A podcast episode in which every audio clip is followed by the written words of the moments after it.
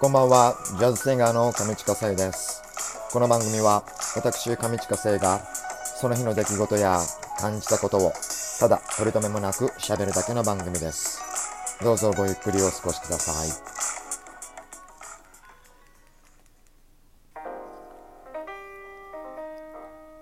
さあ、えー、9月2日の水曜日、大人のほうれん草上近聖です。えー、今日は満月です。はい。えー、僕はあの占いが好きで、えー、特にあのタロットと、えー、先生術が好きで、えー、タロットは自分でもやったりとかするんですが先生術はいろんな人の本とか、えー、雑誌とかなんか見ながら、えー、その内容であだこうだ考えとかイメージとかを巡らすのが好きなんですけれどもなんかあの僕が見てる占い師の方とかが皆さん共通して言っていることがあってあの今年は過渡期に当たる年らしいんですね。で来年からガラリとあの今までとは違う、えー、雰囲気になるっていうことらしいんですよ。でこれを詳しく話すとですね時間が足りないので割愛をするんですが、まあ、一言で言うとなんか風の時代に変わるんだらしいです。はい今までは今年までは地の時代って言ってあの土の地ですね、えー、土のようになんかあのどっしりしていたんでしょうか。それが来年から風の時代になるっていうことらしいんですよ。で土から風っていうことなのでかなり正反対の状態になるようなイメージのことを、えー、皆さん言っているんですね。まああまりピンとこないんですけれどもあのー、ね風の時代になったとしても今のようにコロナによって僕らはあちあちこあの行くことできないじゃないですか明日目食らっちゃってるのででもそんな状態でも移動ができるとかそういった移動を表現するツールになってくるとやっぱりインターネットの活用がより活発になるのかなみたいなことをちょっとイメージ、えー、したりしています。はいまあ、よりあのバーチャルリアリティ感がこう増したりとかするんでしょうかね。僕的にはあのなんてうんですかあのスター・ウォーズとかに出てくるようなこう立体像を映しながらあの相手とコミュニケーションをするとかそうよりこうなんか映し出すあのこの映像とかがリアル感がこう増したりとかするとね。でそういったその風景とかもあのなんつうんですか今ほらスコープをつけないと分かんないじゃないですか。スポスコープでもさマスクをしてスコープをしてっていうようなその状態はなかなかね面倒くさいのでそういった立体像とかをあの進化するといいですよね。まあ、とはあの風の風の時代に変わると言ってもですね僕ら一般市民がですね一人一人が実感するのはもうまだまだ先のことだと思うんで、はいまあ、もっぱら僕が今直面してるのはですねあの今部屋の中に蚊が1匹いるんですよなんかねもうねもう手の甲とか真っ赤に刺されまくってるんですがこれもあの風の時代の到来になるんでしょうか、えー、今日は満月です。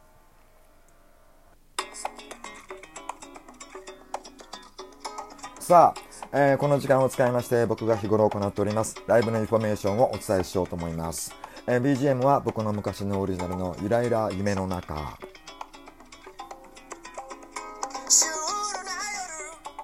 さあえー、っと今月からこの曲をちょっとしばらく流してみようと思っております、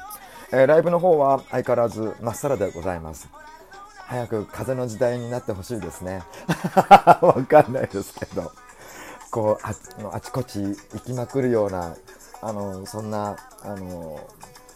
歌手になりたいと思ってるんですけども。はい。どうぞよろしくお願いします、えー、自由が丘プラス南口店の方は、えー、店頭ライブ、えー、コロナの、えー、関係の対策によりまして当面の間、えー、休止とさせていただいております、えー、またあの再開の際再開できる時にはですね改めて、えー、お伝えいたしますのでどうぞよろしくお願いいたします。えー、それ以外の予定も、えー、入り次第、あの、すぐお伝えいたしますので、ぜひぜひよろしくお願いいたします。インフォメーションでした。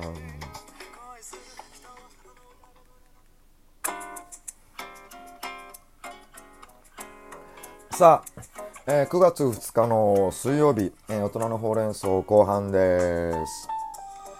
えー、っと、後半はですね、あの、蒲田の、え、っと、僕が行ったところ、あるところで、あの、いいなっていうところを、ちょっとお知らせしようかと思うんですけども、あの、蒲田って、あの、パチンコの発祥地だっていうことを、えっ、と、意外と知られてないみたいなんですが、僕も全然知りませんでした。なんかパチンコの発祥地らしいんですよ。で、実際にあの、蒲田あちこちにパチンコ屋さんがあるんですよ。で、えっ、と、まあ僕はパチンコをやらないので、あまりそのパチンコ屋があったと言っても、あまりふーんっていうような、えー、感じだったんですが、でもですね、あの、僕、蒲田に来た頃、まだ、あの、海洋性大幼稚園、海洋性大腸炎、大幼稚園じゃなくて、海洋性大腸炎が結構ひどかった時だったので、あの、ちょっと外に出歩くと、本当にこう、お腹を下しちゃうことが多かったんですね。で、そんな時に、あの、こう、時間、夜遅くでもそうですし、あの、すぐに入れるトイレのある施設で、あの一番入りやすかったのがパチンコ屋さんだったんですよ。なので何かあった時とかこうパチンコ屋さんのところを、えー、自分で記憶しながらっていうようなことをやってたんであの別の意味ですごく、あのえー、使わせていただいてましたね。はい、ありがとうございます。まあそれ以外ではなんかパチンコ屋さんはなかなか、あの入りづらいことがあるんですけれどもあの僕のその蒲田のところにですねあのー、ひろきというパチンコさんがありまして、えっ、ー、と、そのひろきさんがですね、えっ、ー、と、レストランもやってるんですね。で、そのパチンコのビルの中にこう、レストランがいくつかあるんですが、で、今まではね、あんまり、そのパチンコ屋さんがやってるレストランだから、みたいな、ちょっと固定概念みたいなもので、あのちょっと入ることはなかったんですが、でもなんか他の人からのおすすめもあってですね、結構うまいっていうことを聞いて、で、あのちょっと行ってみたんですよ。えっ、ー、とね、